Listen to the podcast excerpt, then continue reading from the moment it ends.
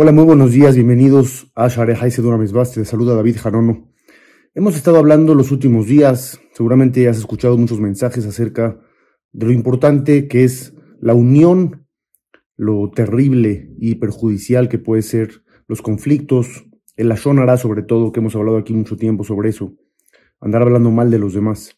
Y alguien me preguntó, ok, estoy de acuerdo, es malísimo hablar la Hará, hay que unirnos, ¿cómo se repara todo lo anterior. Una persona que se dedicó a hablar mal de otros durante algún tiempo o mucho tiempo, ¿cómo puede hacerle para reparar todo aquello? Entonces, seguramente también has escuchado de ese ejemplo que ponen que una persona fue con el rabino a preguntarle exactamente eso, cómo podía reparar todo lo que había hablado mal de los demás y le dijo, pon una pluma de ave en una puerta y pásate a la puerta del vecino y pon otra y pon otra y así y termina toda la colonia, reparte una pluma en cada puerta y al final le dijo, ya lo hice.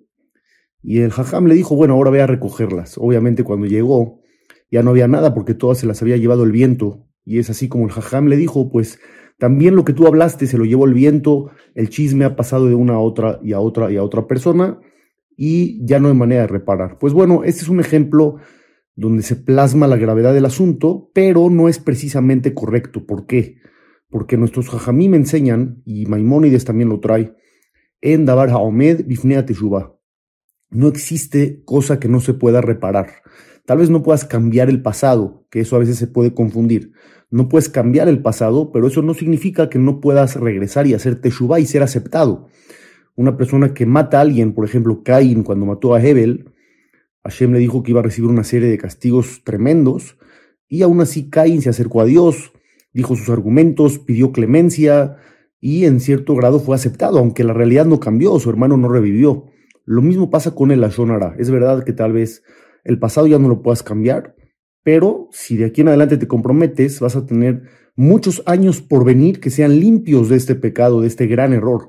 Hay tres pasos para el arrepentimiento. Harata Bidui, Kabbalah Atid, uno se arrepiente, se confiesa ante Dios y decide no volverlo a hacer. En este asunto de la Shonara tenemos un problema específicamente hablando porque, porque es un pecado interpersonal, no es algo que cometiste solamente contra Dios. Dios prohibió hablar la Shonara.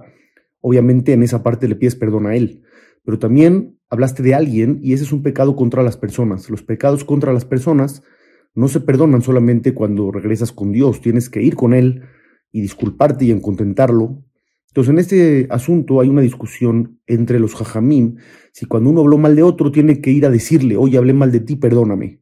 Y la conclusión de la gran mayoría es que si él no salió perjudicado y no se enteró que hablaste mal de él, no tienes por qué ir a confesarle, hablé mal de ti, porque eso va a generar un pleito y un conflicto que no existía. Lo que debes de hacer es pedirle un perdón por cualquier cosa que hubieras podido haber hecho contra él, un perdón como general, si realmente él sabe que hablaste mal de él o salió perjudicado, ahí sí es diferente, ahí sí tienes que pedir una disculpa clara y decirle yo fui, yo hablé y te pido una disculpa. Pero todo el mensaje es, todo tiene manera de componerse. Si no se cambia el pasado no significa que no se pueda reparar, se puede cambiar el futuro con una nueva actitud, un compromiso de no hablar mal de la gente y seguir hacia adelante. Besrat Hashem, que escuchemos Besorotogot, que tengamos Berajabe Atzlaha, que Hashem cuida todo a Israel y escuchemos puras cosas buenas primero Dios.